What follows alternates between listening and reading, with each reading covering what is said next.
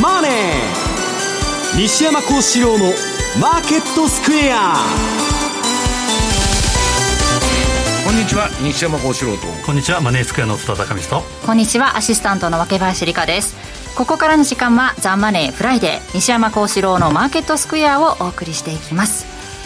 えさてこの時間の日経平均株価ですが769円74銭高。3万今変わりまして3万9938円15銭と。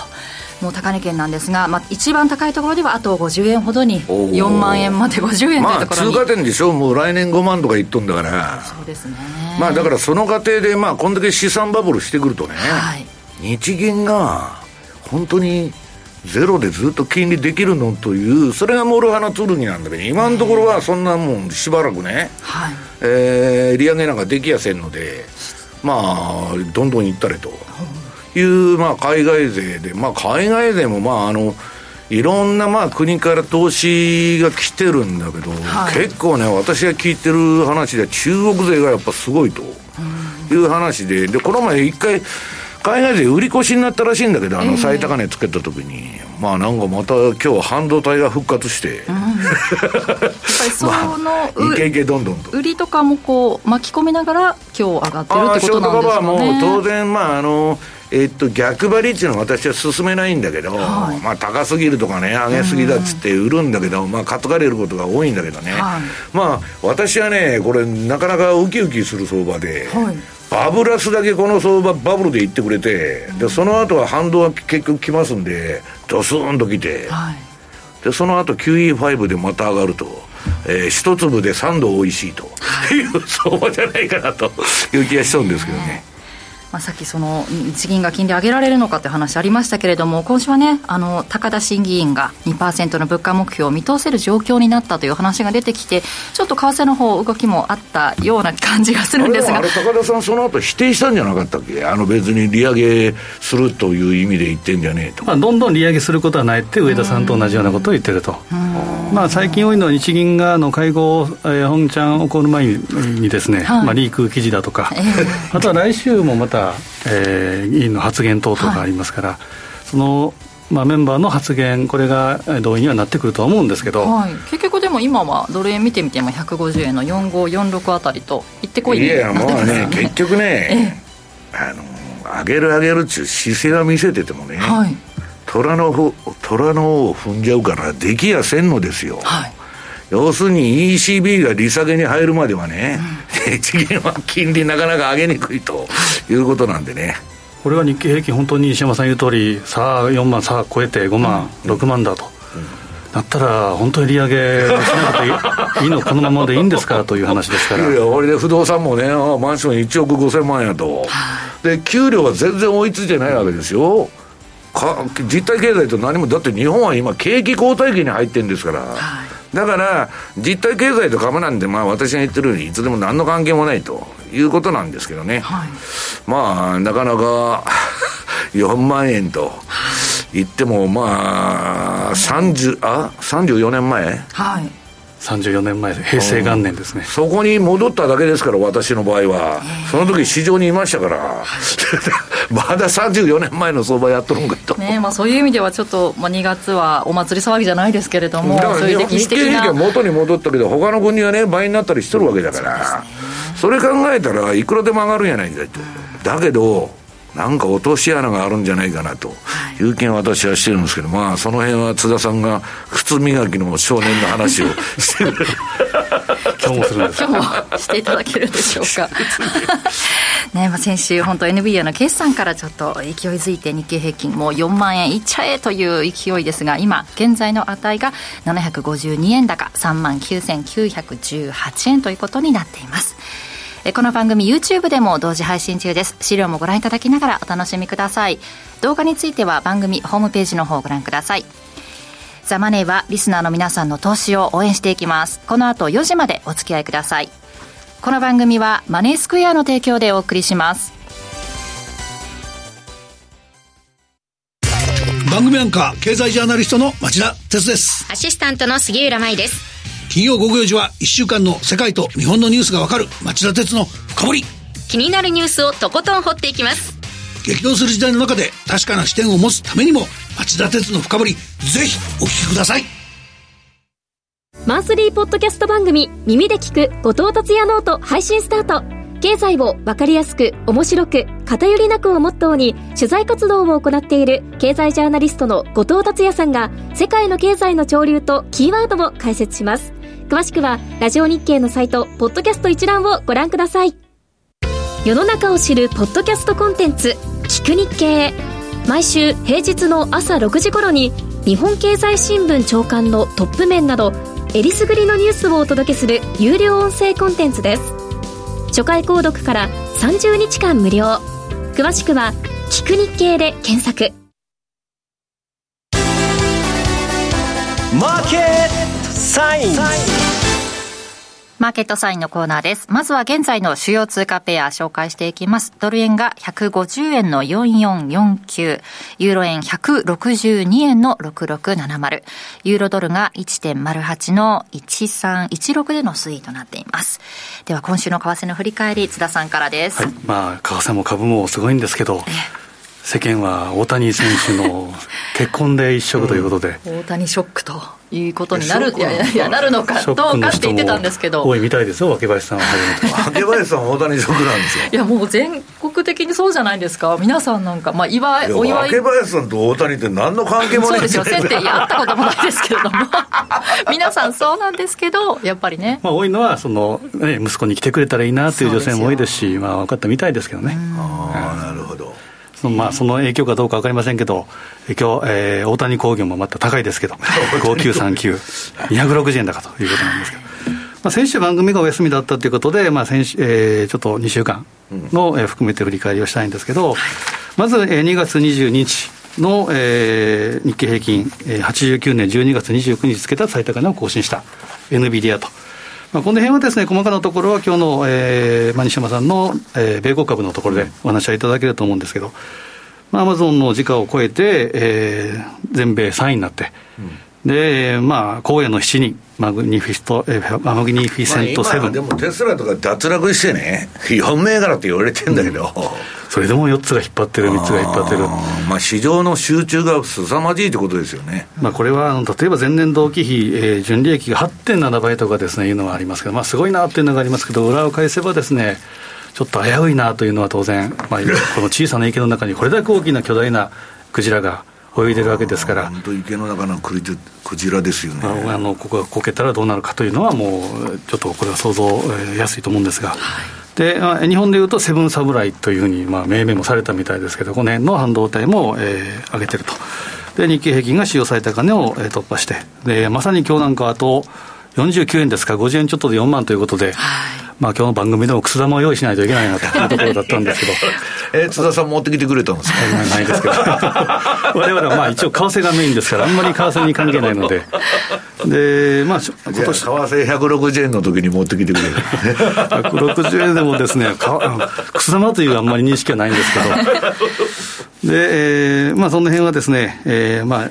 えー、株が強いと、まあ、ナスダック総合もですね、えー、終値ベースでは史上最高値を更新して、はいえー、ザラバペースではまだですかね、ちょっと遅れてるというところでしょうか。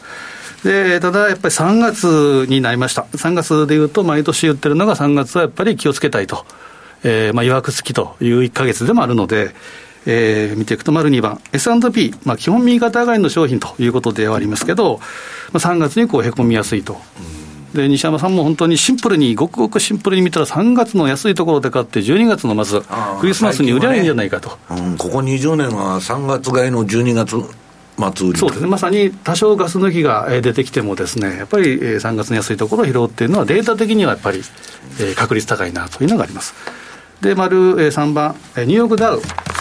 これもですね、まあ、3月が、まあ、年間通じて一番ボトムをつきやすいと。えー、いう傾向になってるあの銀行の救済措置が終わるのが、今年は一つのポイントですよね、3月11日ですね、うん、このあたりがやっぱポイント、アメリカの方のね。そうですね、で3月大体、ほんの半ばっていうのはですね、まあ、例年、動きが、えーまあ、出やすいといいますか、まあ、トレンドも転換しやすいという傾向もあると。で日経平均見てみるとどうかというと、日経もですね、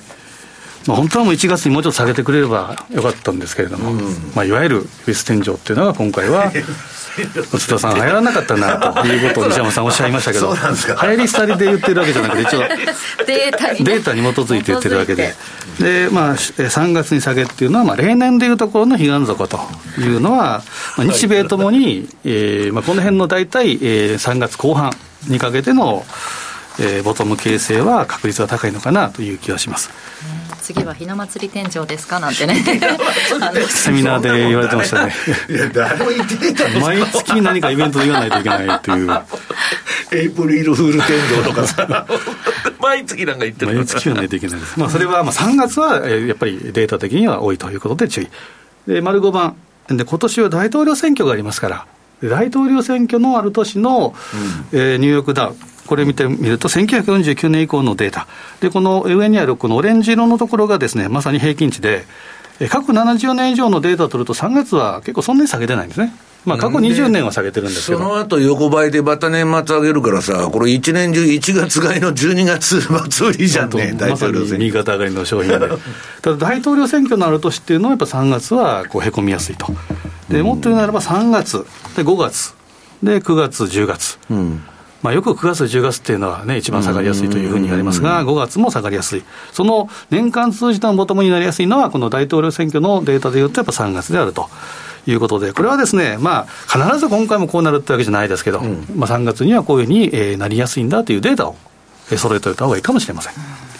で、その上で、えー、丸6番、まあ、今はどのフェーズかということで、まあ、有名な言葉ですけど、強気相場っていうのは悲観の中で生まれて、会議、疑いでそ、えー、育ち、楽観の中で成熟して、で陶酔で消えていくと、うん、でこの陶酔の状態の時によく現れるのが靴磨きの少年であると、うん、そうだね。で、まあまあ、そこをですね警鐘を鳴らす意味で、バフェットなんかはですね今の内外の株式相場の高騰はカジノ的であると、うん、買うもんないって彼は言っとんだよね。そうですね、まあ、逆張りで投資家でいうと、まあ、こんなとこはというところかもしれませんが、まあ、ちょっと。えー、買いにくいなというところは当然、まあ、陶酔なのか楽観なのか、えー、というところであります。で、またよく言うのは、このグレーターフールセオリーっていうのもありますし、出た。これは例えば、若林さんが株を高値で買ってしまったかなというときに、儲けるためには、それをまあ津田に高値で買ってもらうと。まあ、おバカさんにちょっと高値で買ってもらうと、まあ、上買ってるくれる人を探してこないといけないからね、株式。で私が買ったとしても、誰も例えば西山さんが買ってくれなかったと。いうと、そこでもう一つ終わりと、なので、えーまあ、こういったこともやっぱりあるということなので、まあ、動きはですね、えーまあ、季節とともにこういった循環がある、これは相場の循環でもありますし、まあ、人生の生活の循,、えー、循環でもありますし、こういう流れがあるということを見ていただければなと思います今、先物が4万円をつけたということで、日経平均も2%超えて、3万9986円までいきましたね、あと14円。番組中に来そうな感じですね。はい、すいません。靴玉買ってきましょう。ちょっと退席させてもらって。もうけど帰った頃には終わってるか終わったで、えー、丸7番、えー、米ドル、米ドル円見ていくとどうかというと、まあ足元では昨日、えー、この、えー、発言、日銀審議の高田さんの発言があったということで下げたんですけど、まあよくよく見たらですね、西山さんと先ほど話した通り、どんどん利上げしていくような状態じゃないと。まあ当然今までの通りの言葉であると。4月に、えー、マイナス金利解除だろうというところが3月ももしかしたらあり得るんじゃないかということは、ちょっとまあ、えー、きっかけ作りというか、ちょっと上げすぎたガス抜きで利用されたような感じもあるのかな、まあ、高田さんはもともとね、まあ、緊縮というか、まあ、真面目なまあ財政だとか、うんぬんやれっちゅうスタンスですから。まあこんなね、低金利放置して、まあもう変なバブルになってね、また89年からの繰り返しみたいになると、うんぬんというのは思っておられると思うんですけど、あのー、日銀の審議員になっちゃうと、あの、下手なこと言うと、首が飛びますんでね。いやいやいや、あの、どういうんですか。まあ、あの、どっかの方角からね、変なあの声が飛んできて、お前何言ってるんだっていう話になるんで、まあ、なかなかね、日本独自の金融政策はやりにくいと。まあ、我々我々みたいに自由にはものは言えないと。そうそう そういったことも忖度しながら解釈しないといけないと思うんですが、はいはい、まあ、ここに書いてる通り、2%の物価目安定目標、えー、実現がようやく見通せる状況になってきた。はいという発言があったんですが、その後にマイナス金利解除後に、どんどん利上げするということではないと。まあ、これはもう日銀のコンセンサスではないかなと、ただ、中央銀行の担当者としてはです、ね、当局者は一番嫌なのは放置してインフレがまた再燃するというのが、これに、うん、日銀だけじゃなくて。この前の国会答弁で上田さんはね、今、インフレであると。はっきり言ってたんですよ、もうインフレだって。で、岸田さんはデフレ脱却に向けてって、同じ時に喋ってんだけど、一体どうなってんだよと。真逆じゃないか。真逆。いや、上田さんインフレって言ってんだけど、岸田さんの頭の中はデフレなんですよ。まあ、いろいろどういうふうに、どどの指標を見てデフレっていうのがあれですけど。まあ、えー、チャートで見てもですね、基本この、まあ、ボリンジャーバンドのプラスマイナス2シグマがぐっと収縮するっていうスクイーズっていうのは、これはまあ力をため込むサインといいますか、ちょっと様子見、方向性を探ってるということになるので、やはり、えー、しばらくはこの150円を挟んだ、まあ、この辺が分水嶺になるなと。で、今が150円のちょっとミドルぐらいまで戻ってきてるっていうので、まあ、基本ちょっと昨日は下にやりすぎたかなという気はしますが、えー、上は、えー、去年の11月13日の151円の87とか、はい、えー、は十分あり得ると。で下はですね、押しても147円のミドルぐらいが、まあ、瞬間風速的にもあり得るかなというところですけど、すぐに転換というふうなサインでもないかなと。でも動かなくなっちゃったよね、本当にね、最近ね。ということで、日米の会合は丸8番見るとですね、えー、日銀が18、19で FOMC が19、20っていうことは、まるまる後半までえーまあ、日米の会合がないということですから、まあ、特に日銀の、えー、当局者の発言、講演とかいうのも、まあ、来週あるので、このあたりが、まあ、介入牽制はしてるけどさ、全然聞いてないしね。まあそうですね、昨日の下げでちょっと弱まったんじゃないかということですけど、またこの151年、去年の11月レベルになると、またやっぱり出てくると思うので、で基本、このチャート、先ほどのチャートの流れから言うと、ジグザグということで、ちょっとしばらく方向性を見るというのは、まあ、3月前半はですね、ちょっと方向性見るのかなという気がします。で、丸9番見るとですね、まあ、各国中銀、これはですね、今日の、えー、西田の、えーまあ、M2TV の資料でもう一つ回してもらっていいですかね。で、えー、ここはですね、まあ、上にあるのが去年の12月29日時点の、えー、OIS の確率50%以上、まあ、FRB なんかはですね、去年の年末の段階では、3月はもう100%利下げなんだというふうなえー、ことも言ってましたけど、どんどん後ずれしていくんだよね。どんどん後ずれて、6月になってきたということで、6月でもまたさらに先延ばしになるんじゃないかという話もありますけど、うん、まあこれは基本的には時間軸政策ということで先延ばしをしていくというのは十分あり得るというふうに見てもらった方がいいと思います。はい、で、丸10番。まあ、大変通貨の指数チャートを見ていくとどうかというと、これはまだ2か月分しかないですけれども、ぱり1月スタートから比べたら、やっぱり強いと、まあ、ここで相対的に一番強いのはドル円、うん、で、まあ、地味ですけど、メキシコペソ円なんかも非常に強いと、うん、まあ、北米通貨ですね。でまあ、ニュージーランドドル円が強かったんですけど、ちょっと RBNZ の会合結果を受けて、まあ、アンズのレポートなんかでちょっとですね、うん、えー、だいぶ、えー、下駄を吐かされたというのもありますけど、うん、で水曜日でどんと1回下げたと、で昨日の、えー、高田審議発言でまた円高に進んでると。で相対的にちょっと出遅れ感があるかなというふうに見れるのが5ドル円であるということになります。はい、でこれもですねやっぱりここで見たいのは1月にですね、まあ、言うなれば健全な詐欺があってしかるべきのところが上に引っ張られたというのが、ちょっと一末の不安といいますか。うん、というのは、丸11番、去年の動きはどうかというと、やっぱり1月も下げたんですけど、3月、えー、欧米金融不安ということで、ここで下げました。で、そこからじわじわ上げていったという例もありますし、丸12番、その前の年、22年もですね、3月は、これはその前のロシアのウクライナ侵攻、2月24日、そこでユーロ主導の下げで、まあ、円高になって株安になってということで、まあ、3月、ボトムになったということで、まあ、後半はですね、CPI ショックとか、あとはまあ当時の黒田ショックであるとかいうことで下げたんですけど、基本はやっぱり3月ボトムになってたと。その前の21年3月もアメリカの長期金利が上昇していったというのもありますし、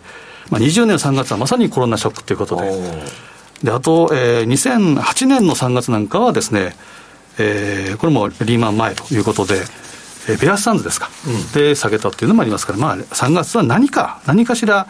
えー、起こっているというふうに見たほうがいいかもしれないと。これ、津田さん、ニュージーランドは結局、なんだって言っとんですか？ニュージーランドはですね、この丸13番に書いてるんですけども、ともとですね、アルビン Z はそのアンズのレポートだけだったんですけど、2月、4月に0.25%の利上げを行うということがあったんですが、まあ、小川総裁なんかはそこまで強気じゃなかったというのがありますが、政策金利は5.5%で据え置き、でまあ、市場は、えー、政策金利、ターミナルレート、金利の一番高いところっていうのを下方修正しているということで下げたんですけど、声明文見たら、金利は一定期間制限レベルに維持する必要があるということは、はい、要は利上げはないけれども、利下げもすぐすぐにはしませんよということなので、もともとアンズのレポートの前の段階に戻ったという感じでいいと思います、だから利上げにちょっと前のめりになっとったのは間違いだったと。でも利下げか利上げかというと、利上げの議論もしたみたいな話でしたもんね。まあ、だからあれですよ、この状況で利上げ中と、日本と、まあ日本は0.1だけだけどさ、あのトルコと、ニュージーランド、トルコですらもう止めようかというところですよね。そうそうそうでここでニュージーランドは本当に利上げするのかということで、まあ、あ言われてましたけど、まあないだろうと思ったところがやっぱり、まあ、据え置き、まあ、当然だなというのがあります。でチャート見ていくと、丸14番。まあ、23日、2月23日に1回高値をつけて、で2月28日が、えー、RBNZ で据え置きということで、1回どんと下げた、まあ、期待感の剥落ということで陰線になりました。はいで、えー、昨日2月29日は、まあ、先ほど高田審議の発言で円高フローで押した。ただ、いいとこだと思うんですよね、えー、雲の可変で支えられてということ、あとは200日移動平均線というのも右肩上がりということですから、そんなに下はないだろうなと。うんで、まあ、ニュージーランドは基本的には先ほど若林さん言った通り、えー、まあ、利下げではなく、利上げの議論をしたということもあるので、まあ、少なくともそんなすぐには利下げサイクルには入らないだろうということになると、まあえー、ニュージーランドと日銀の、えーまあ、金融政策スタンス、これから考えたら、しばらくは、えー、ニュージーランドドル円というのは下にしっかりじゃないかなというふうに思います。で、まあ、それも、えー、あってしかるべきなのは丸15番。週足チャートで見たら、ちょっとやっぱり、えー、行き過ぎたと。調子に乗りすぎたというところがあって、まあ、青丸っていうのがプラス2シグマ超えてたわけですけど、まあ、かつてこれは週足レベルですけど、プラス2シグマ近辺、上髭になってくるとですね、まあ、行き過ぎっていうことで反動安、まあ、そのパターンに従ったかなという感じがするので、まあ、基本は押し目買いでいいのかなというふうに見てます。で、これも3月の傾向を見ると、丸16番。ニュージーランドドル円もですね、これは5ドル円も、えー、実はそうなんですけど、やっぱ3月は下げやすくて、で4月に強くなりやすいというデータがあると。いうことなので、3月は繰り返しながら、何かあってもおかしくないという程度で見てると、でもずいぶんギザギザしたチャートだね、これね。そうですね、まあ、シンプルなのはやっぱり年後半、まあ、特に冬場ですね、12月に強いっていうのは毎年言ってますけれども。もしくは8月末買いっていうのもまた、えあるかなと思うんですが、そこまではジグザグということになりそうな感じがします。まあ、これは丸17番、昨日の M2TV でもお話をしているので、えー、よかったら見ていただければなというふうに思いますね。はい要警戒の3月相場ドル円150円が分水嶺というテーマでお話しされていますのでぜひ YouTube の方でご覧になってください。そしてお話ししているうちに、えー、14時50分にですね3万9990円23銭とあと10円に迫ったということで、本当に 早く行けという、ね、コメントなんかも届いているんですけれども、大引けでどうなるんでしょうかというところです。あと残すところ8分ほどあります。さて、西山さんの方からは、アメリカ経済は全く成長していないというテーマでお話しいただきます。まあ、NVIDIA とか半導体のね、政府が金ばらまいとるとか、まあ、景気いいんでしょうけど、あと AI ブームで。まあ、経済全体としては、はい、まあ、アメリカ人全体が儲かってるわけじゃないのと一緒で、えーまあ、本当に上位1%だけの経済になってると。でね、まあ日本の方の話からすると、まあ日銀に利上げしてもらったら困るんだという話が2ページ。これ上、まああの、なんだっけ。日銀がマイナス金利解除に動けば、低金利下で海外に流出した緩和マネーが日本に戻ると、里帰りして、リパトリエーションですね。そうすると円高になって株安になっちゃうじゃねえかと。いう話で、で、ただ、あの、普通のとこはあの、金融正常化っつったらしばらくマイナス金利からね、まあ ECB もあの、スイス中銀もバーッと抜けて金利、去年上げたわけですから、はい、その時日銀もやってて当然なんだけど、なぜか何もしなかったと。で、今になってね、世界が利下げしよう中な話が出てるときに、日銀だけ利上げだとか言って、どうなっとるんだと。で、日銀の金融政策っていうのは、あの、世界に先んじてるんですね。はい、まあ、あの、いろんな実験をやってましてですね、金融政策、こうなったらどうなるかと。で、まあ今は円を捨ててですね、はい、株を上げ、上げようという運動が、まあアベノミクス以来始まってんで、まあそういう動きになってると。これはまあ、理路整然としてるんですけど。で、まあ、この10年間でね、まあ、安倍さんとかが動いてから、えー、大概、海外に日本から行った金がね、10年間で7割増と。はい。まあ、日本だってゼロ金利なんで運用するもんないから、みんな機関投資家から何から外に持ってったと。いう話で、で、今の相場もね、個人売り越し、えー、なんだ、海外勢はまあ買い越しで、この前ちょっと売って最高値で、で証券会社も自己倍だっつうんですよ、今買っとるのは。で、あのーまあ結局はですね、まああのー、私がいつでも言ってますように、世界のエブリシングバブルは、この日銀の緩和マネーが支えて、ここまで最高値相場をね、世界中の地球上のバブルを全部牽引しとったわけですよ。で、上田さんそんなもんいきなりね、えー、っと、えー、利上げっつって1%、2%、3%って上げられたらたまらんなと。それは日本に全部金返ってきてね、大暴落するやないかいと。だから、えー、まず私は日銀が利上げサイクルに入ることはないだろうと思ってるんです。で、それは政治的にできないんですね。で、3ページ。えー、なんか今 D20 言ってて、上田さんがね、えー、っと、なんだ、アメリカが軟着陸すると。ね、ソフトランディングで経済は、えー、これは日銀の見方と一緒やと。いや、そ、この後言いますけどね、ほんまかいやちゅう、あれで、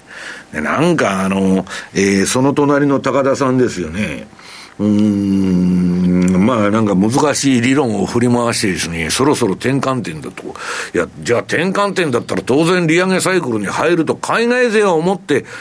あの、海外勢でも日銀のことがよく分かってない人がいますから、日本でどこにあるか分からんちゅう人もたくさんいるんですよ、アメリカ人で。ウクライナどこにあるんだと。全然知らない人っていうのが半分ぐらいいるわけですよ。で、そういう人から見たら、日銀利上げに行くんなら、円買いとね、えー、株もやばいなっていう話になるんだけど、まあ私はこの下に私のコメントで書いてるんですけど、アメリカの大統領選前にね、虎の踏むようなことができるのかと。なしたら、それこそ首が飛びますから、まずないんです。で、えー、4ページ。アメリカはソフトランディングって何言うとるねという話なんですよ。要するにね、えー、アメリカの今経済状況が、この前 GDP が発表されたんですけど、第4四半期の。えー、GDP は3340億ドル増加したと。で、その成長を指すのにね、3340ドル。8340億ドルの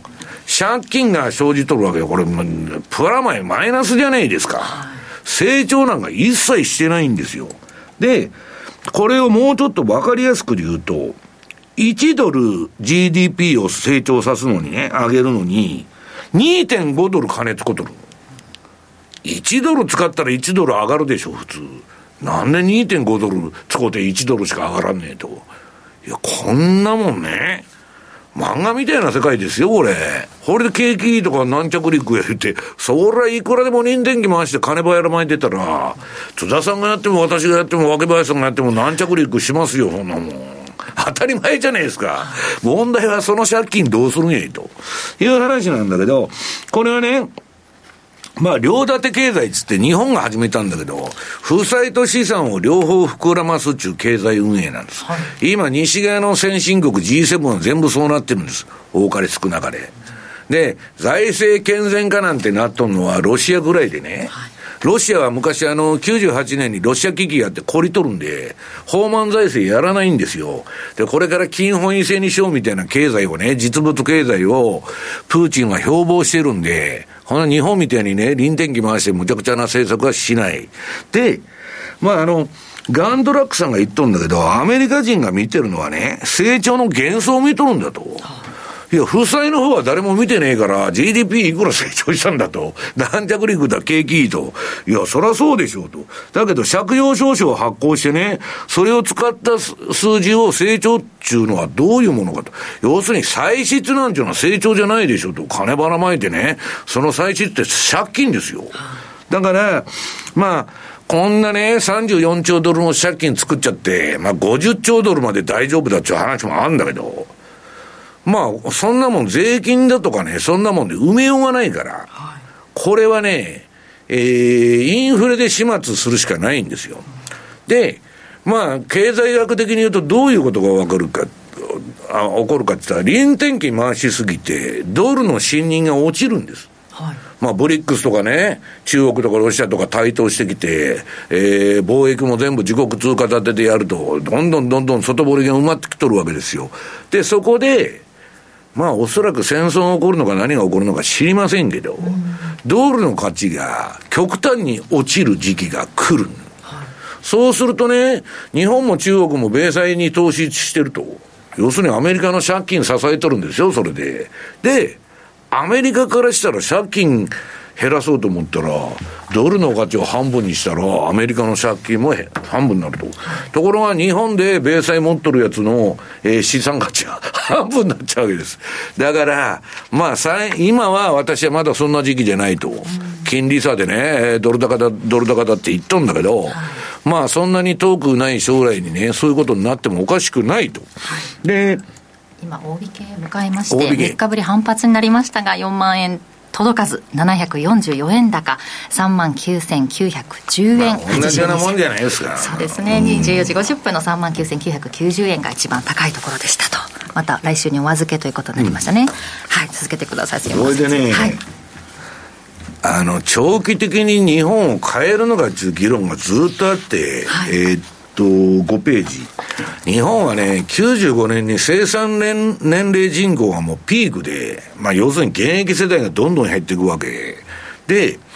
これね、えっと、日本のこの死亡者と出生者の差が出てるんですけど、もう、えー、なんだ、政府のデータによれば日本で生まれる赤ちゃんの数は8年連続減少し、えー、20 2023年ね、過去最高で相当な減り方なんですよ。で、これ、20年間固定されちゃうんですよ。これ、20歳になる、20歳過ぎないと働きませんから。生産年齢人口おらんのですよ。そんな国がね、どうやって消費するんですか。はい、ね。これで、その次、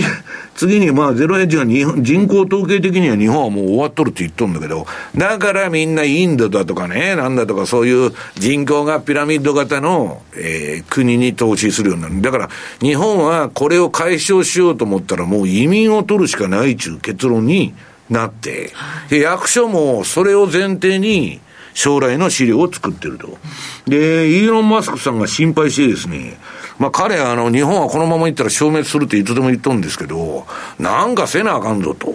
言っとるわけですよ。だけど、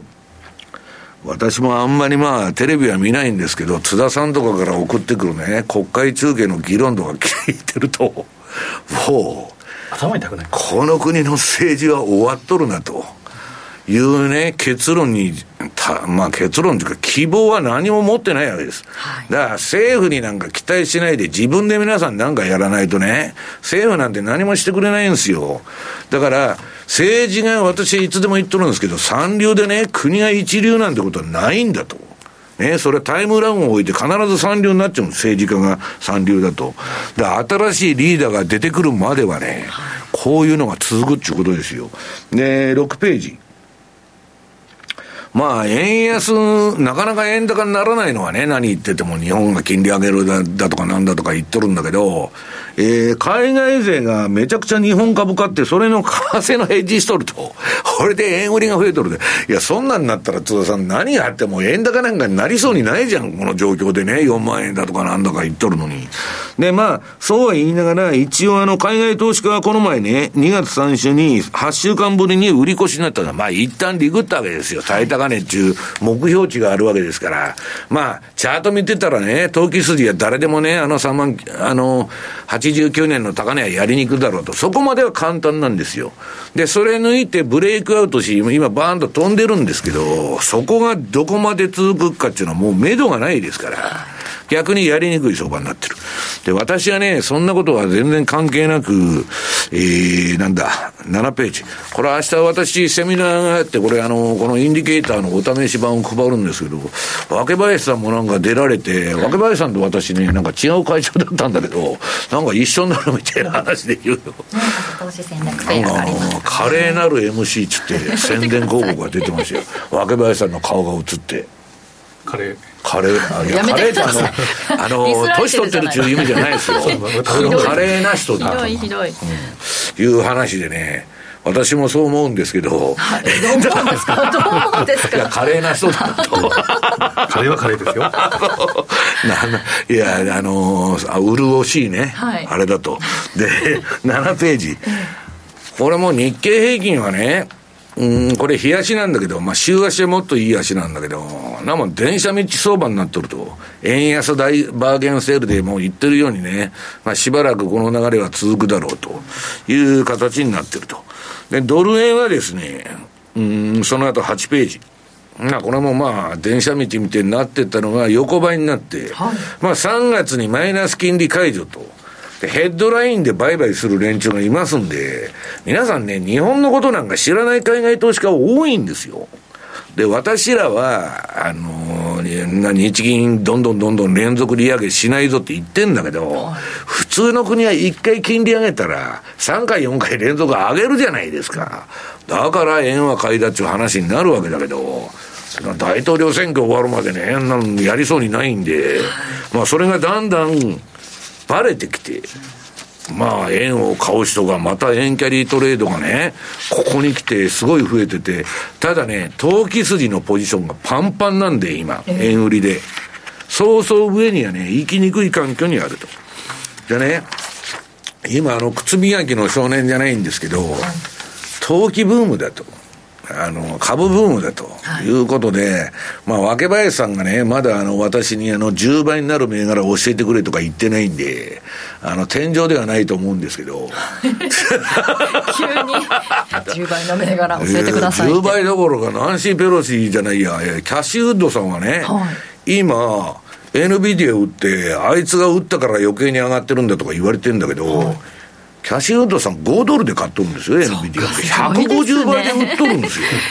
ね。で、そんなもん相場っていうのはね、えー、まさか5ドルで買ったね、えー、あれはね、暗号資産のイーサリアムとかのマイニングとゲーム需要でグラボが売れとっただけなんですよ。えーで、急に AI はグラボが有利だということで、はい、CPU じゃなくてグラあの GPU が。で、大爆発したわけですよ。で、そんなことはね、うん、キャシウッドも思ってないわけですよ。たまたまなっただけだけど。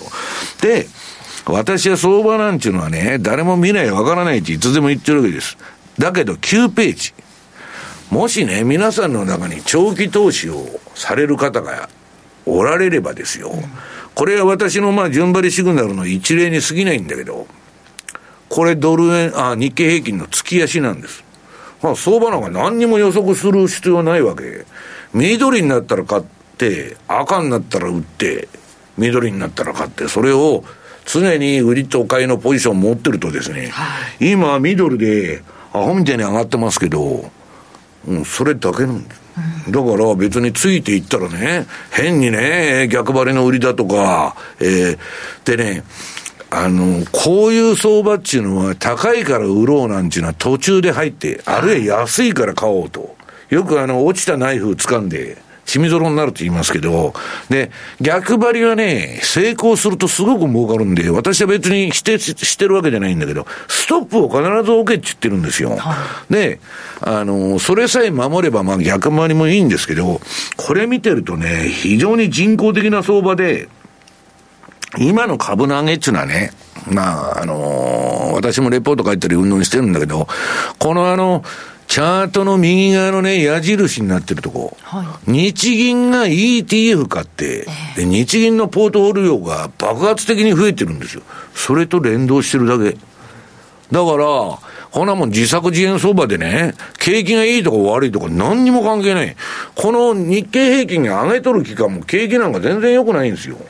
だから相場と実体経済なんてね、そもそもあまり関係がないんだけど、最近は特に関係ないと。なぜなら GDP が2期連続で ダメだと。俺で、えっ、ー、と、リセッション景気後退に入っとんのに株だけ暴騰してると。いうことで、まあ、ただ今ね、糖水間の相場なんで、これはね、打ち返しが来た時に、ちょっと怖いぞということはあるんでね。ただ私は、次赤になったら、長期投資の例で言うとですよ。はい。まあ、売るだけなんだけど、ただしね、もうちょっと人間の感情的なことを言いますとね、ええ、このバブルはバブル出すだけバブって、この緑の線がどんどん伸びてくれたら私も嬉しいんですけど、当然ね、実態の伴わない上げなんで、雰囲気ですよ。雰囲気で上げてるんで、えー、人工知能ブームだとか、ニーサブームだとか、すると、必ず、えー、株価っていうのは、業績に従って、ドーンと下に来るときがある。で、ここまで伸びきった相場のね、えっと、下げっていうのはそれなりの値幅が出るんですよ。そうすると、そこで売るとまた儲かるじゃないかと。で、当然今の相場は、う、あの、株が大暴落したら、それこそ対策打って、日銀がね、またマイナス金利に戻るとか、えー、それの深掘りするとか、えー、量的緩和をまた復活させてね、えー、今の3倍あの ETF 買いますよと、いうこともやりかねない。そうすると、まあ、日本はともかくアメリカもこういうバブった相場で、QE5、次の大きな会話は、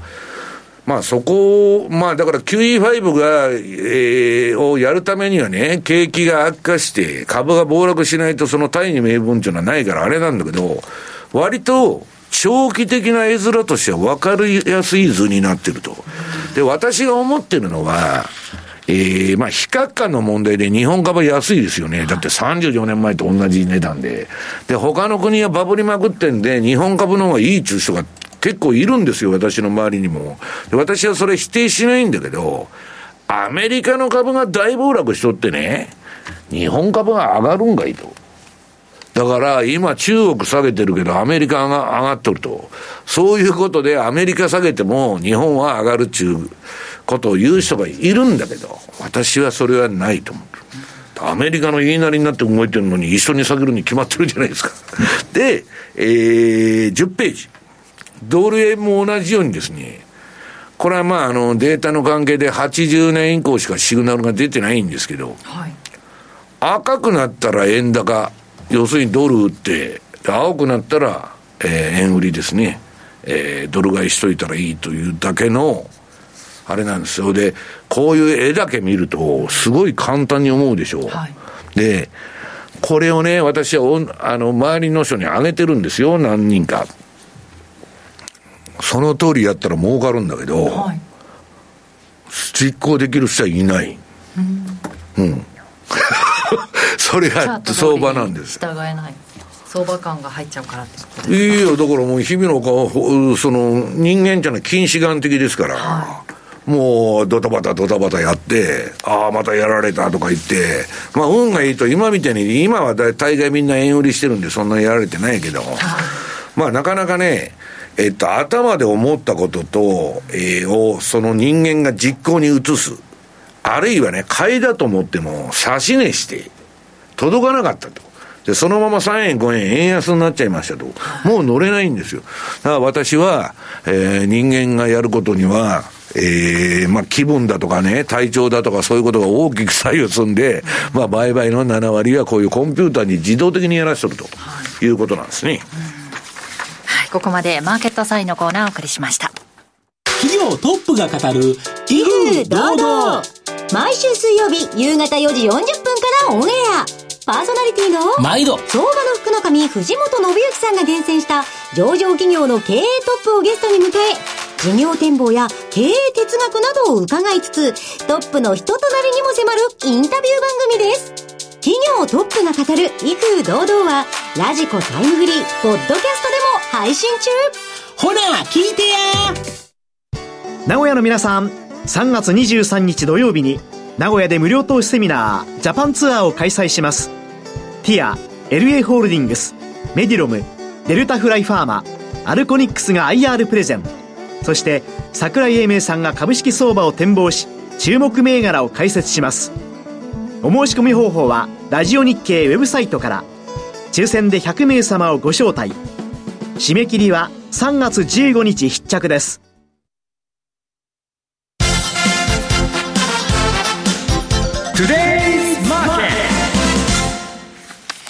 トゥデイズマーケットです。今日一日の株式市場の動きについてですが、今日、えー、鎌田記者お休みということで、私の方から大引けの値など簡単にお伝えしておきます。日経平均株価は3日ぶりの最高値更新ということになりまして、大幅反発いたしました。744円63銭高い39,910円82銭で、えー、大引けを迎えました。2月27日に過去最高値39,239円というのがありましたが、そこを上回って3日ぶりに最高値更新となりました。トピックスも33.69ポイントプラスの2709.42ポイントと、こちらも最高値更新となっています。えー、一方ですそうなんですよね。東証。えークロス市場250指数はですね、こちらマイナス8.79ポイントということで、763.60ポイント。マイナス1.14%ですよね。そうですね。そしてリート指数もこちらマイナス9.69ポイント、1689.18まあ、あの、少数の半導体の買いだけで上げとるっていうのが、まあ実態だっていうことですよね。私の持ってる銘柄は上がらないと、日 経平均だけ上がってる多くの人持ってると思いますよ。そうですね、半導体関係ないと素通りしちゃってると。うん、はい。えー、大きなところが半導体関連銘柄中心に、まあ、値傘のところが買われたということで、日経平均株価、えー、上げ幅800円を超えて、4万円にあと10円というところまで迫る場面もあったんですが、えー、4万円は来週にお預けということになりました。えプライム市場全体の商いですが、売買高は17億9096万株、売買代金は5兆1146億6700万円です。値上がり銘柄数は全体の48.5%、805銘柄。そして値下がり銘柄数も全体の48.5%で805銘柄。同じ数、拮抗していると。値上がり、値下がり、拮抗していたと。変わらずが47銘柄ということになっています。こんだけ日経平均上げてても下がっとる銘柄も結構あると。そうですよね。不思議ですよね。そしてこう。小, えー、小型株などは下げているということですよね。日経平均のプラス寄与度で見ても東京エレクトロンが150円押し上げている。ファーストリテイリングで110円。まあそんな株はね、もう浮動株が全くないんですよ。ちょっと買ったら、もうめちゃくちゃ上がっちゃうんですよ。はい。ということで、大谷翔子ね、ものともせず日経平均は。大谷、あ、な、ショックっていうのは、そういう誰か芸能人が結婚すると安いっていう話。ね、次の日結構下げたりすることが多いという。投資戦略フェアの前日は安いっていうアノマリがあるらしいんだけど、今年は外れとるそうですね、大幅高で、高値更新ということで、ちょっとアノマリがね、効かなくなっている今年なのかなという。日 経平均なんかも言うなれば、あの、エンゼルスにいた時代の大谷みたいなもんで、大谷だけが強くて、あとは、あとは全然ダメだという、それが今の株式日経平均なのかなという気もしないなるほど、うまいこと言いますね。そしてではアメリカ市場について西山さんから伺っていこうと思いますが、はい、今週は今週はですね、えー、なんか退屈な相場なんですよね。まあ一応上げとるって言ったら上げとるんだけど、はい、まあ我々ね、トレーダーで私もね、もう今週なんか夜中に何回も電話かかってきて、結構ね、アメリカ市場にもうしょうがねえから、あの、日ばかりでもしとこうかみたいな参戦しとるんですけどね。えっと、まずね、NVIDIA。これはね、えー、あの、インサイダーアラートっていうのはよく出てきて、はい、まあ一応私は出るとね、まあバーチョットとかいろんなとこがまあ出してんだけど、これで食ってる会社あるんでね、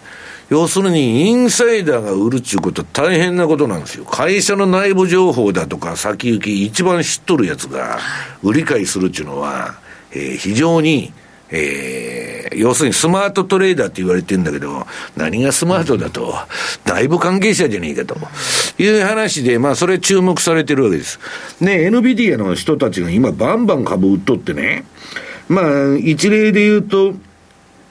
なんだっけ、このハーベイ・ジョーンズさんっていうのは、1930、あ、1993年からね、大昔から取締役やっとる。これが、えー、めちゃくちゃな5300万ドルを売却したと株を、会社の先行きが明るかったら、なんで株を売るんですか？私に言わしたら、この人にとって、今の相場は一生に一度の売り場なんですよ。もうこれ打ったら、一生若林さん遊んでられて、フロリダ、フロリダかハワイでね、でかい家買うて寝てたらいいんですよ。そういうレベルまで上がっちゃったってことで、それはね、これから上がらないって言ってんじゃないですよ。だけど、えっとね、みんなね、PEG がどうのこうのっつってね、これからまだ利益が成長していくからどうのこうのっていうのがね、はい、あの、ピーター・リンチじゃないけど、あの、先行きだからハイテク株買いだっちゅう話もあるんだけど、うんそんなこと言ったら、アップルなんて今 PG2. 点何倍で、まあめちゃくちゃな高い、アップルが一番割高で、NVIDIA は割高とされるもう2に近づいたの1.9で、で、これ本当に長期で買っていいのかっていう議論が一部にあるんだけど、私はね、株価売上高っちゅう PSR っちゅう指標しか見てないんですよ。PR も PEG もどうでもいいと。いくらでも粉飾が効くの、その2つの指標は。操作しようと思ったら日本の銘柄もそうですよ。売上だけはごまかせないんですよ。だから PSR に注目してんだけど、割とね、アメリカの、あのー、証券会社のあれ見てるとみんな PSR、株価売上売上高倍率いうのが出てんだけど、はい、日本はね、PR とか PBR とか、まあ最近流行りのその PG とかね、いやいや、あの、肝心なのが乗っとらんやないかと言ってるんだけど、まあ、結局ね、NVIDIA の内部関係者はこの人だけでなくて、なんだ8000万ドル売却しましたとか記事が出てるけど、全部相場から降りてるんですよ、もう。で、このね、株価売上高32倍っていうのは、あれどっかに書いとるか？えっと、32倍くらいだったと思うんだよね、今。あのね、めちゃくちゃに売り上げが増えて、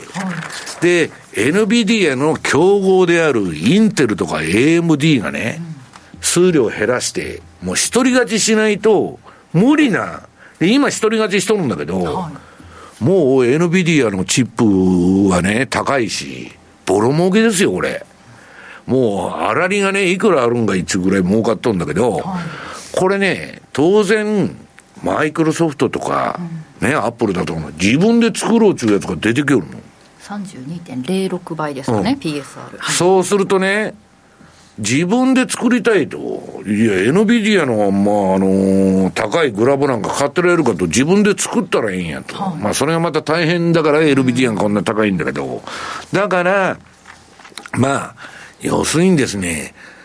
これを永続的に続けるのはコンペティター、競争するやつがいるわけだから。はい、ね。NVIDIA 一社独占で他の企業は、えー、グラボ開発したらダメだとかいう法律でもできない限り、厳しいんですよ。で、もしそういう競争がなかったら逆に経済も成長しない。で、えー、その隣、このスノーフレークっていうのがね、あのー、またインサイダーアラートで出て、これ X に私が投稿したやつなんだけど、要するにね、これひでえんですよ。株散々売り逃げて、はい、このね、チャートの、えっ、と、上オレンジになっとるところで全部取締役から社長から売っとるわけ。業績悪いの知ってるから。じゃ株上げまくってるんですよ、それで。これで、自分が売り抜けた後に、はい、えー、業績が悪うございましたと。で、1日にいきなり2割下げとんの。レバレッジ、ね、今 CFD だと個別銘柄って5倍までいけるんですよ。20%かける5で0じゃないですか。で、普通に信用取引でやってたって3倍でしょ？年々、えー、3人が60%マイナスになるわけですよ。壊滅的損失ですよ。こんなことを許されるんかいと。いう話の、もうね、リーマンショック前と一緒で今無法地帯になってる。アメリカのやったもん勝ちですよ。で、FRB の高官がこの前までね、株、政策自分でお手盛りの政策作るのに、個別株の売買とかやっとんだから、そら、やるわなと。で、その次、14ページ。このね、企業の内部関係者、社長とか取締役ですよ、日本で言うと。これの売りが、めちゃくちゃ多いわけですよ、今。もう一生に一回の売り場だと思ってる。いや、売るでしょう。150倍ですよ、NVIDIA。いや、その人にたっとってはですよ。はい、その、まあ、あの、だから、要するにですね、インサイダーが売っとるということは、会社にもし希望があって、今後もバリバリその会社で働こうと思ったら売らないんですよ。売れるタイミングっていうのは、なんかこう、規制されたりしないんですか？規制があって、取締役会の承認を置いて、売ってるんだけど、承認も何もさ、自分の全部仲間で売り抜けてね、引退して遊びたいっていうやつばっかだから、そういうインセンティブがあると、誰が反対しますか、若林さんと、私と津田さんが NVIDIA の株5ドルで持ってて、で、150倍になったと、そろそろわけちゃんと利食いたいなと、津田さん売ろうよと。ですね。なるじゃないですか。当たり前でしょ。ここで買うのが靴磨きの少年。そうそうそう。上買ってくれるね、えー、人を探してこないといけないと。で、今 AI 分もだから買うやついるんですよ。で、私は上がらないって言ってんじゃないんですよ。NVIDIA っていうのは非常に革新的な企業なんで、私も現在買いで乗っとるわけですから。だけど、不安になりませんかと。で、その横。まあ、ナンシー・ペロシはね、現物株じゃなくて、オプションで何億円中金額をつぎ込んで、オプションですよ。オプションってやっぱ買い、コールオプションですから、博打ですよ。一発のね、え、そこらの競馬場で、うまく打てるのと同じ感覚なんですよ、これ。で、ゼロになるんですよ、外れたら。ええー、みたいな。まあ、この人にとってはね、な5億や6億小遣いっていうか、はした金なんでね、別になくなってもいいわと思ってるのか知らないけど、次の15ページ。で、NVIDIA をね、ペロシは売ったのか売ったのかっていうことで、ペロシが売ったらリグ王中人がこの世にはたくさん多いわけで、で、NVIDIA のその、ペロシウォッチャーっていうのがいて、それでね、飯食っとるやつが何人でもおる。で、コピーキャットっつって、えっと、ペロシのポートフォリオそのまま一緒の作るんですよ。はい、真似し漫才で。で、私はそんな運用やってたらいつか死ぬぞと思うんだけど、えっとね、今度はね、この前業績が悪くて、パロアルトっていうのが大暴落したわけよ。これもまた1日で。買ってる人ね、レバレッジかかっちゃったら吹っ飛んどるような、あの、下げ方しとんだけど、ナンシー・ペロスさんはね、津田さん、国会、あの、議会の開催中にもかかわらず、えー、パロアルトネットワークスのコールオプションをね、えー、大量に買ったと。この写真もなんか、注文してるような。いやいやいやこれあの、イメージ画像ですんで、皆さん別にあの、現場で撮ったわけじゃないと。こっそり注文してるわけじゃないですね。そうそうそう。で、えー、2月12日に終値の7分前ですよ。市場が閉まる7分前に買いに来るわけですよ。普通はないですね。普通ありえんいや、顔にしたって、ね、朝から、ね、えー、引けまであるんだから、すごいなと。これで、まあ、とにかく、えー、買っとると。パロアルト。とね、私はこんな銘柄やってないけど、一応あの、私のインディケーターで言うと16ページ。まあ割としょうもない銘柄っつったら怒られちゃうけど、まあこのところ上げとったわけですよ、パロアルトも。で、どんどんどんどん上げとって、それで、このね、皆さん、チャートの右側の端の方の赤い部分で、役員は全部売り抜けとるわけ、社長から。で、お手盛りのね、業績悪うございましたと。で、あの、市場がね、驚いて、なんじゃそらと。で、大暴落したんですよ。当然ね、1日に2割も下がったら、黄色くなるでしょ、売りシグナルに。したら、その後、ペロシが買ったっち報道が出たら、ブワーって上がってきて、今、赤になっちゃった。なんじゃこれ、神様、仏様、ペロシ様と。もうね、ナンシー・ペロシにつけという話でね、まあ、なんだかこんなことやってていいのかなと、真面目に政治家は政治やってくれよと。日本もアメリカもすごいですね。うん、私利私欲のためにね、えー、やっとるんがいいと。いうことでね、こういうね、バブルのサイクルの後半には負債したか、腐敗した株価操作だとか、詐欺事件ね、今日本でも投資下げてすっげえ多いんでしょ？そこら中あのニュースに出てるじゃないですか。詐欺事件が流行ってきたら、靴磨きの前に詐欺事件が一緒に増えてくるんですよ。で、まあ、でっかいとこだとね、日本は個人的なね、変なの投資詐欺だとか、そんなのあるんだけど、あの、マドフのね、ポンジスキーム事件だとか、エンロン事件だとか、でっかい会社もそれやってんのよ。で、結局ね、リーマンショックもインチキっつったら全部格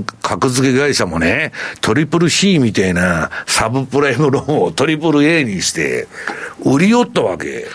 だって、1円も金持ってない人に銀行が金貸し取ったんですよ。ほんで銀行損するの分かってるから、それ証券化して、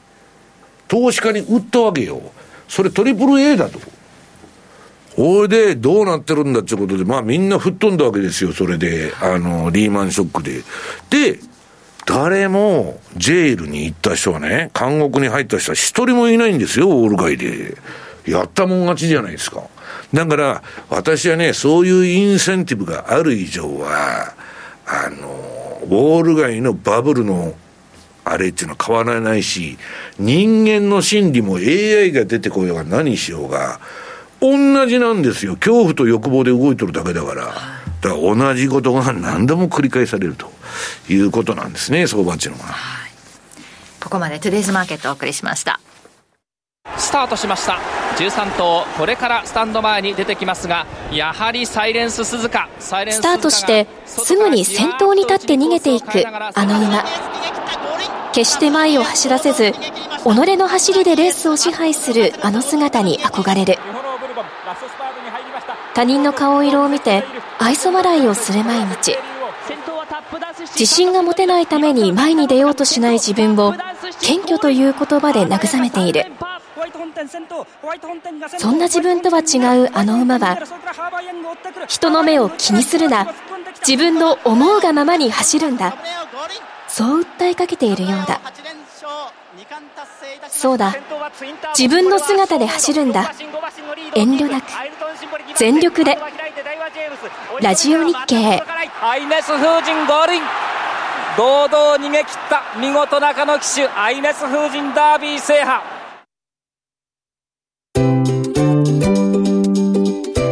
マネースクエア。トラリピーボックスリピートトラップリピート僕の名前はトラリピトラップリピートトラップリピートそれを略してトラリピマネースクエアといえばトラリピですが、そのトラリピをもっと日常のトレードで活かすためのトラリピの活用アイディアをマネースクエアから小暮さんに来ていただいてお話伺っていきます。よろしくお願いします。お願いします。さて世界戦略通貨動きがあったんでしょうか？はい動き自体はえー、ニュージーランドの、えー、金利据え置き、まあ、利上げが少し予想されていた中で、はい、えー、据え置きという結果が出て、うん、さらによりハト派だったという結果から、動きはあったんですね、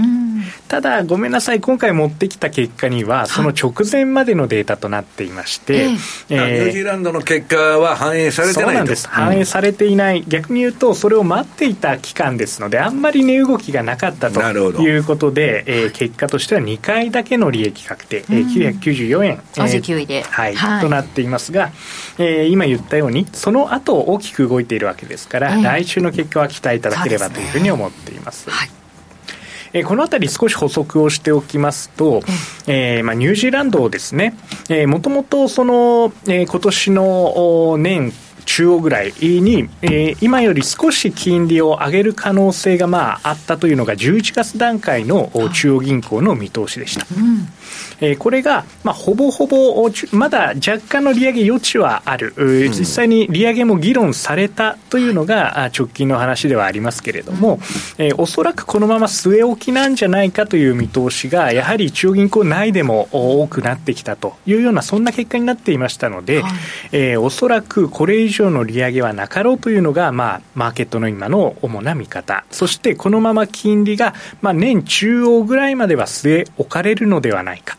これ言い方を変えると、オーストラリアも利上げの可能性だいぶ低くなって据え置きが見通されている中ですから、はい、えー、OG9 の大きな動きはない、真ん中あたりでやはり動き続けてくれるのではないかと。いうことで、うん、まあ、この戦略にとってはとてもフェイバーな結果かなというように思います。アンズのレポートでちょっと下へ潜ってたのがまた戻ってきて、はい、そうですね。というところですね。はい、まあ戦略にとっては本当にハッピーなイベントだったという言い方ができると思います。えー、はい。はいそして、えー、それ以外の通貨ペア、えー、ドルカナダ、ユーロポンドに、えー、広げてみても、こちらもちょっと小動きという状況が続いてしまいまして、うん、OG キウイと合わせて4回の利益確定、1696円ということで、今週はちょっと3つの通貨合わせても少し寂しい結果だったかなというように思います。為替もね全体的にちょっとね休憩期間というかそうですね。ちょっと株の方に視線が向いてしまったかなという印象ですね、はいそしてキャンペーンのお知らせもあるんですよね。はい、はいえー、2月から始まっているキャンペーン、えー、最大100万ポイントプレゼントの入金応援キャンペーンということで、はい、マネースクエアに入金をしていただくと、えー、これ入金だけでポイントがもらえるということなんですけれども、うん、えー、まさにこの OG キウイだとか、はい、えー、ユーロポンドだとか、えー、まあ、動きがないということは大きく、レンジを外れることもないという安心感にもつながるかなと。バブル崩壊でね、大損したとか、まあそういうことは起こりにくい。そういうことです、うん、まあ、ここから株を買う、これも一つの方法かもしれませんけれども、やっぱりね、バブルの中買っていくっていうのは、少しリスクを感じる方もいるかと思います。うん、まあ、そんな時には、えー、マネーズケアの OG キウイを思い出していただい て、はい、そこで真ん中で動いて安定的なんじゃなかろうかというふうに思うならば、ぜひ入金キャンペーンと合わせてご利用いただければと思っています。うん始めようかなと思っている方はぜひこのキャンペーン利用して、えー、ホームページの方からご覧いただけるということですから入金応援キャンペーンぜひご覧になってください。来週ちょっと ISM ですとか雇用統計なんかもありますし為替の方動いてくるかなという感じがしますかね。そうですね、ええ。ー、まあそこも含めて OG キウイなんかは比較的安定的かなという、ね、まあ期待はできますね。今月でいうとニュージーランドの会合はないんですね、はい、でオーストラリアが3月の1819ですから、えーまあ、後半ということになるので、まあ、そこまでは株が動いたときには為替が動かないということがあって、為替が動いたらそうなんだよな。株動くかもしれないけれども、まあ、ちょっと、まあ、大変通貨も3月怖いなということがあるんだったらですね、まあ、この中央銀行の会合も見て、3月はしっかりと、お時給でコツコツと、えー、儲けてもいいのかなという気はしますけどね。なんかリスクオンでドル円上がったみたいな、なんかね、こうドルを買っていこうみたいな動きが出たなんてことも言われたりしますけど、150円超えてどんどんなんていうことも、来週には見られますかね？見られる、まあ、それは、まあ、あの、あれですよ、なな何天井だったっけ、3月は何天井だったっけ、ただ基本は、ひな祭りで、ひな祭りっていうか、基本は北玉を手前に、そうですね、あまり予想はしない。と。そうですね北玉を穴を仕掛けて北玉を打つと。そうか。はい。私はあの相場についていくと予想はしないと、うん、はい。来週どんな展開になるのか楽しみにしたいと思います。ここまで小暮さんにお話伺いました。どうもありがとう。ありがとうございました。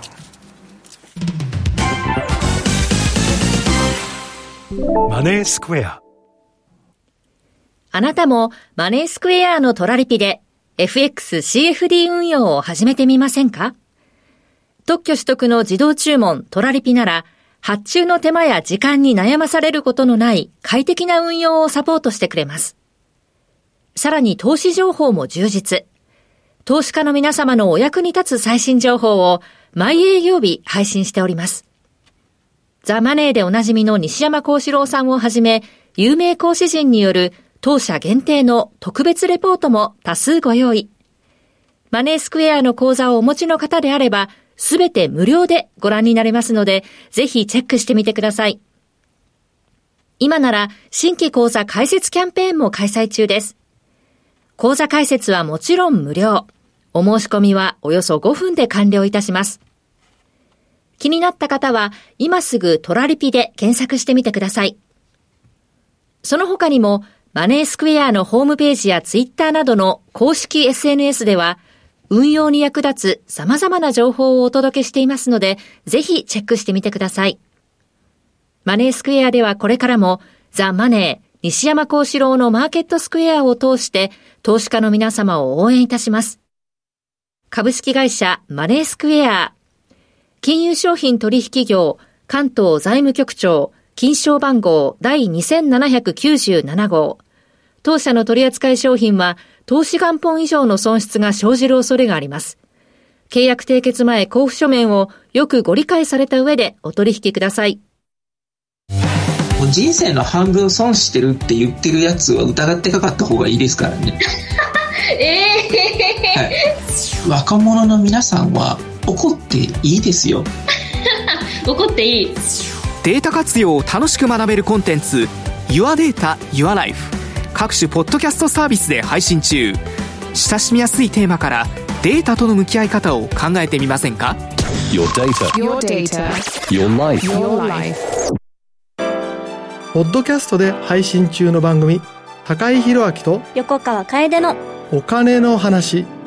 資産運用には関心があるけど何から始めていいかわからないそんな投資の初心者に向けた金融教育番組です楽しくお金の知識が身につく話をお届けします。ポッドキャストで毎月第2第4木曜日朝6時に配信中。ぜひ聞いてください。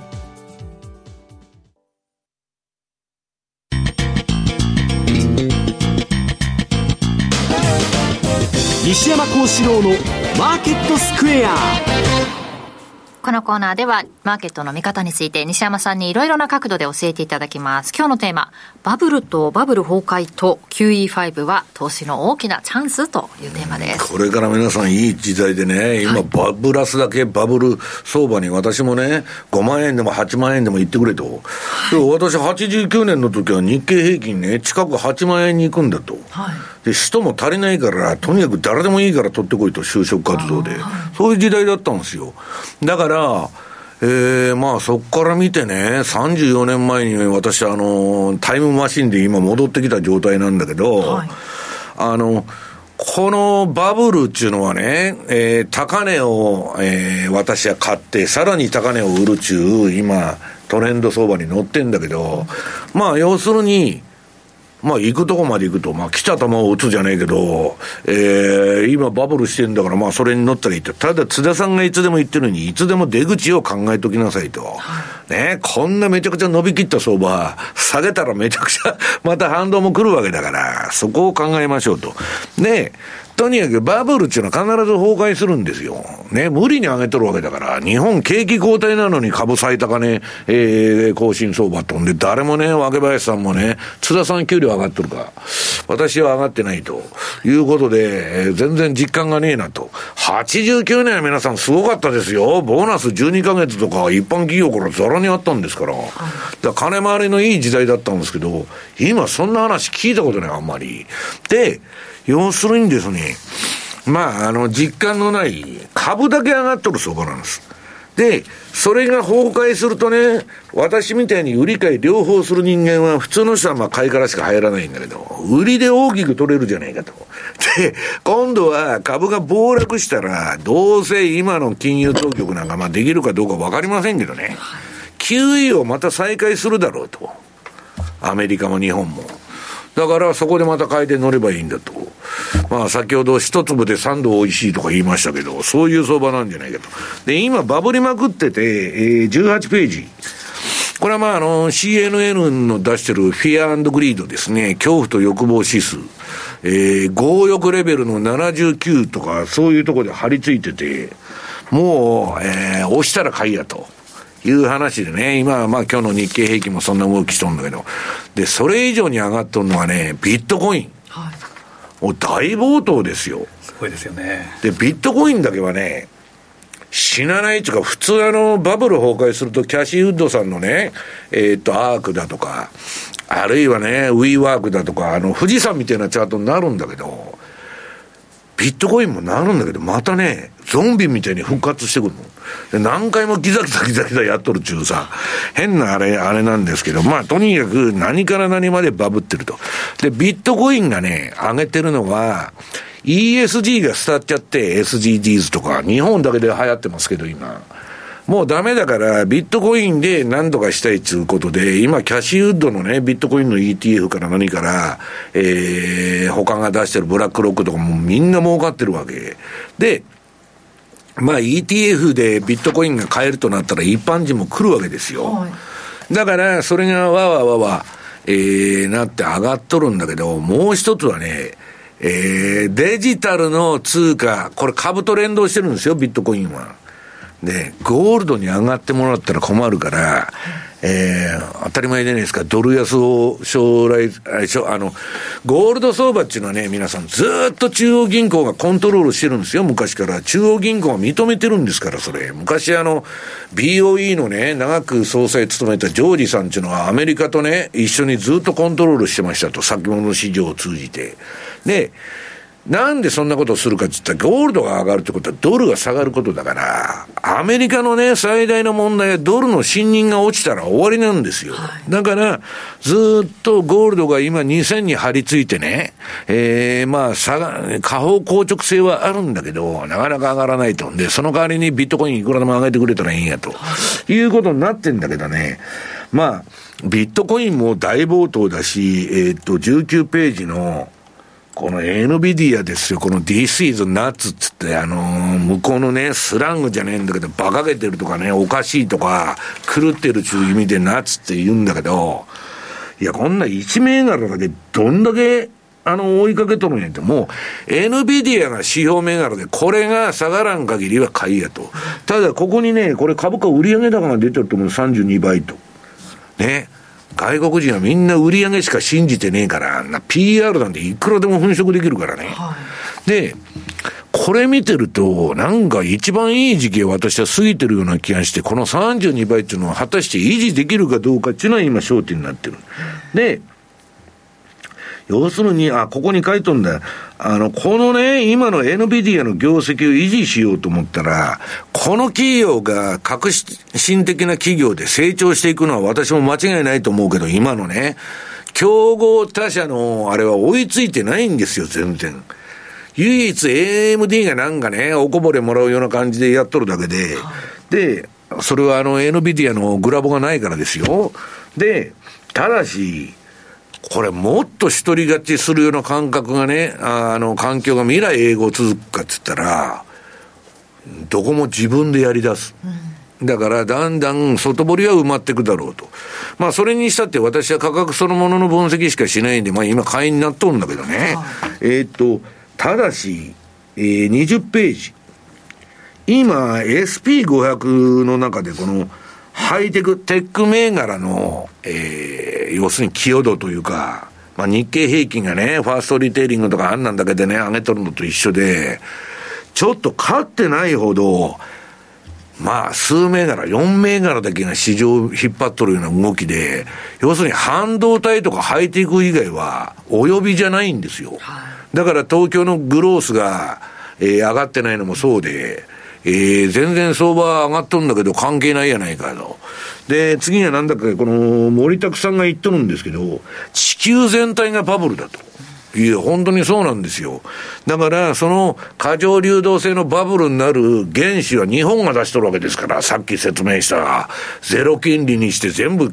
海外に投資が行くようにすると。ね。えー、無制限緩和やってるわけですからね、マイナス金利と。で、それの日本が金利上げたら、それは大変なことになるでしょうと。いうのは、まあ、小学生でもわかると。で、私はね、バブル相場に、えー、個人投資家がね、皆さん、つぎ込んでいいお金は、失っていいお金だけだと、ずっと言ってるわけですよ、レポートでも書いて。で、この森拓さんも同じこと言っとって、ニーサをやろうと、株式投資をやろうと、いいと思うんですけど、株式投資をするお金は、例えば東京競馬場に突っ込むのと同じレベル。要するに競馬で全部失うわけですよ、ほとんどの人は。それと同じレベルで、全損してもいいよという前提でね。だから、若林さんが株式相場して、えー、家族の生活を脅かしとるとかね、どっかから借金してきてまた相場やってるとか、あの、生活費と関係のないお金で運用しないと絶対負けちゃうわけですよ。恐怖が襲ってくるから。相場に振るい落とされちゃう。はい、だから、そういうのが、まあ、あの、重要だなと。で、ビットコインはね、とにかく、この凄まじい上げっていうのは、ちょっと、最近の上げっていうのはね、あのー、なんだ、RSI88 とか出とるけど、すごい スピードだなと。200日移動平均も70%。200日の70%上でやってると。いや、こんなもんずっと続くんかいと。いうのが普通は、まああれなんだけど、いや大丈夫だと、もっと上がると。いうことで、株は上がっとる限りね、ビットコインも上がるんだという話になってる。で、私はね、その後バブルの定義が出てるんだけど、まあ要するに、今の相場は、えー、これいいこと書いとんですよ。あの、資産の、えー、存続期間中、搭載しない限りの存続期間中のキャッシュフローの現在価値。これが株価なんですよ。これ理解してる人、証券会社でも半数もいないわけ。ね、ネットプレゼントバリューと現在価値は何かと。現在価値と将来価値っていうのは分かってない人が多いから、変なバブルになっちゃうので、いつでも。で、それは置いといて、まあ高いととにかく割高だと。で、うん、持続不可能な状況にもうなってきてると。ね、いろんな、その、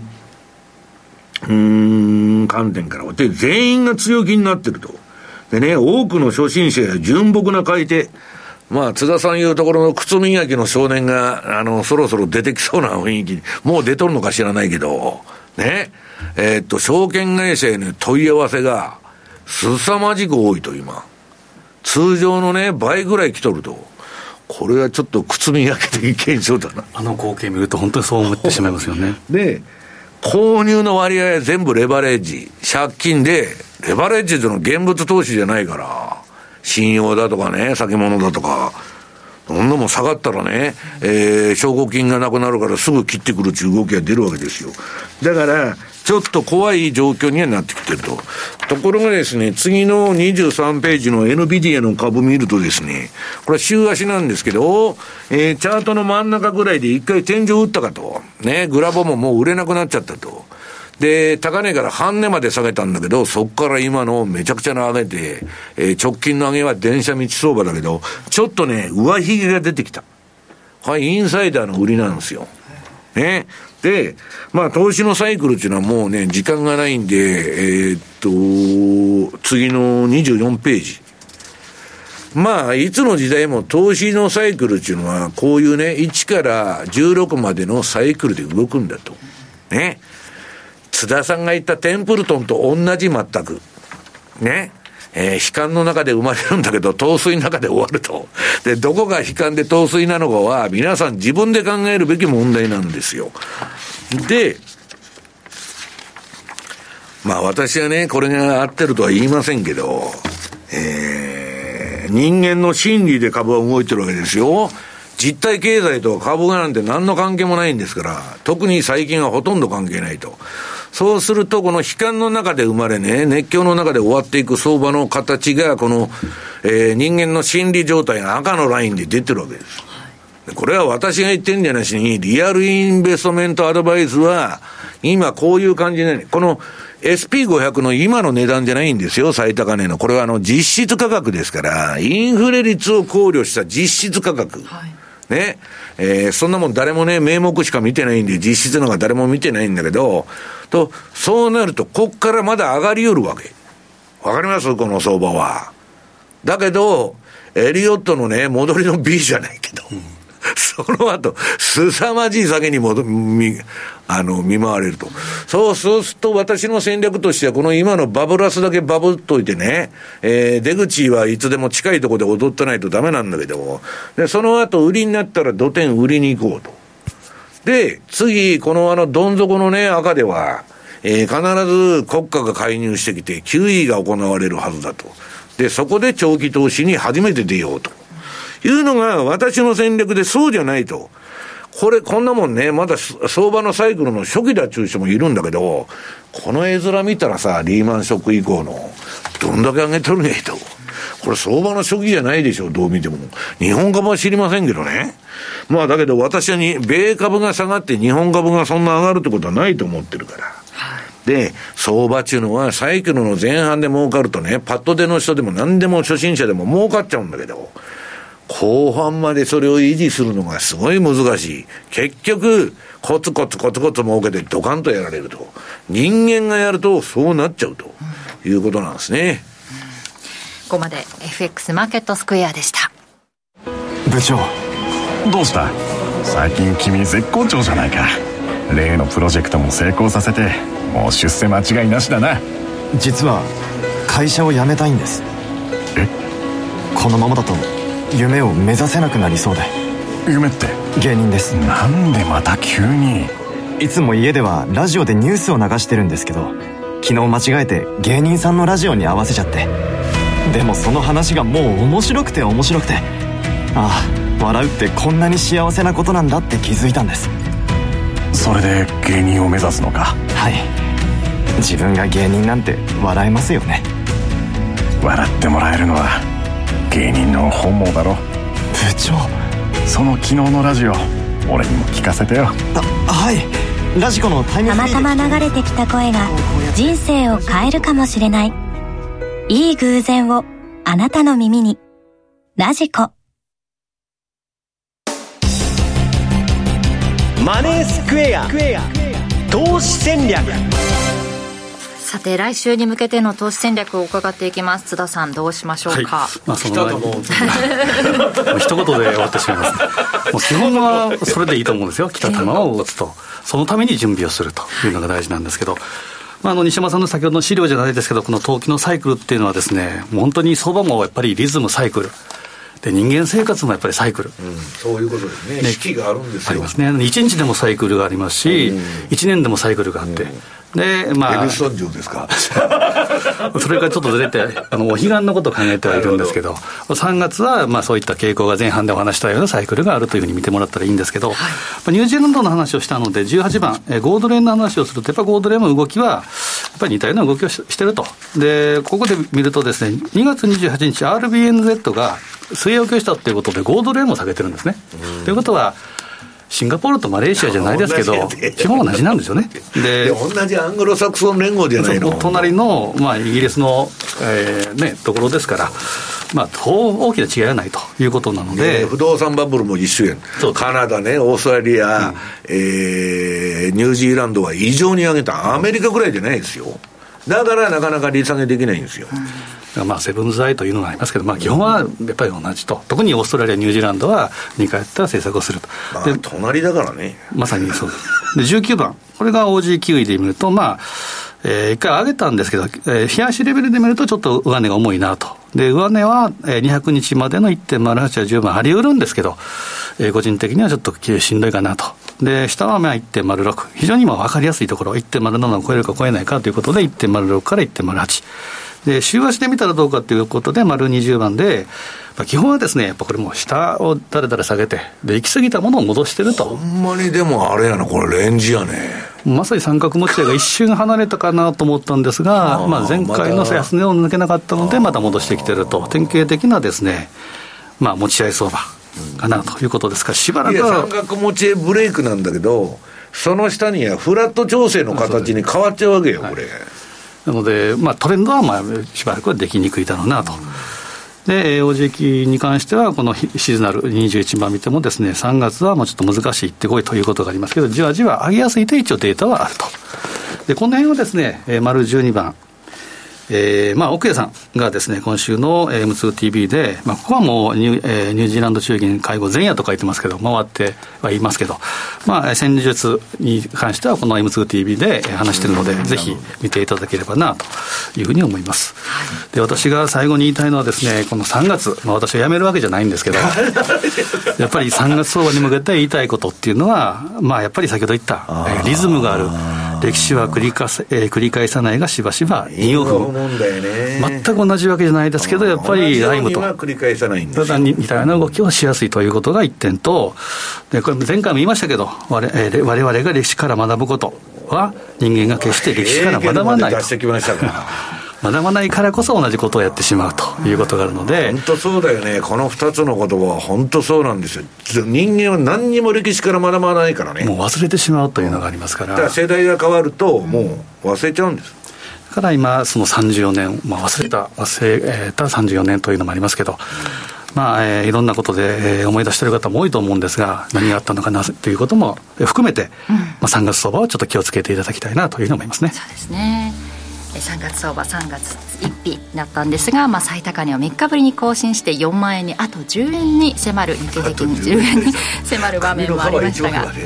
来週はどうなるのか楽しみです、はい、今日ここまでのお相手は西山幸四郎とマネースクエア津田高見と桶林理香でした。さようなら。この番組はマネースクエアの提供でお送りしました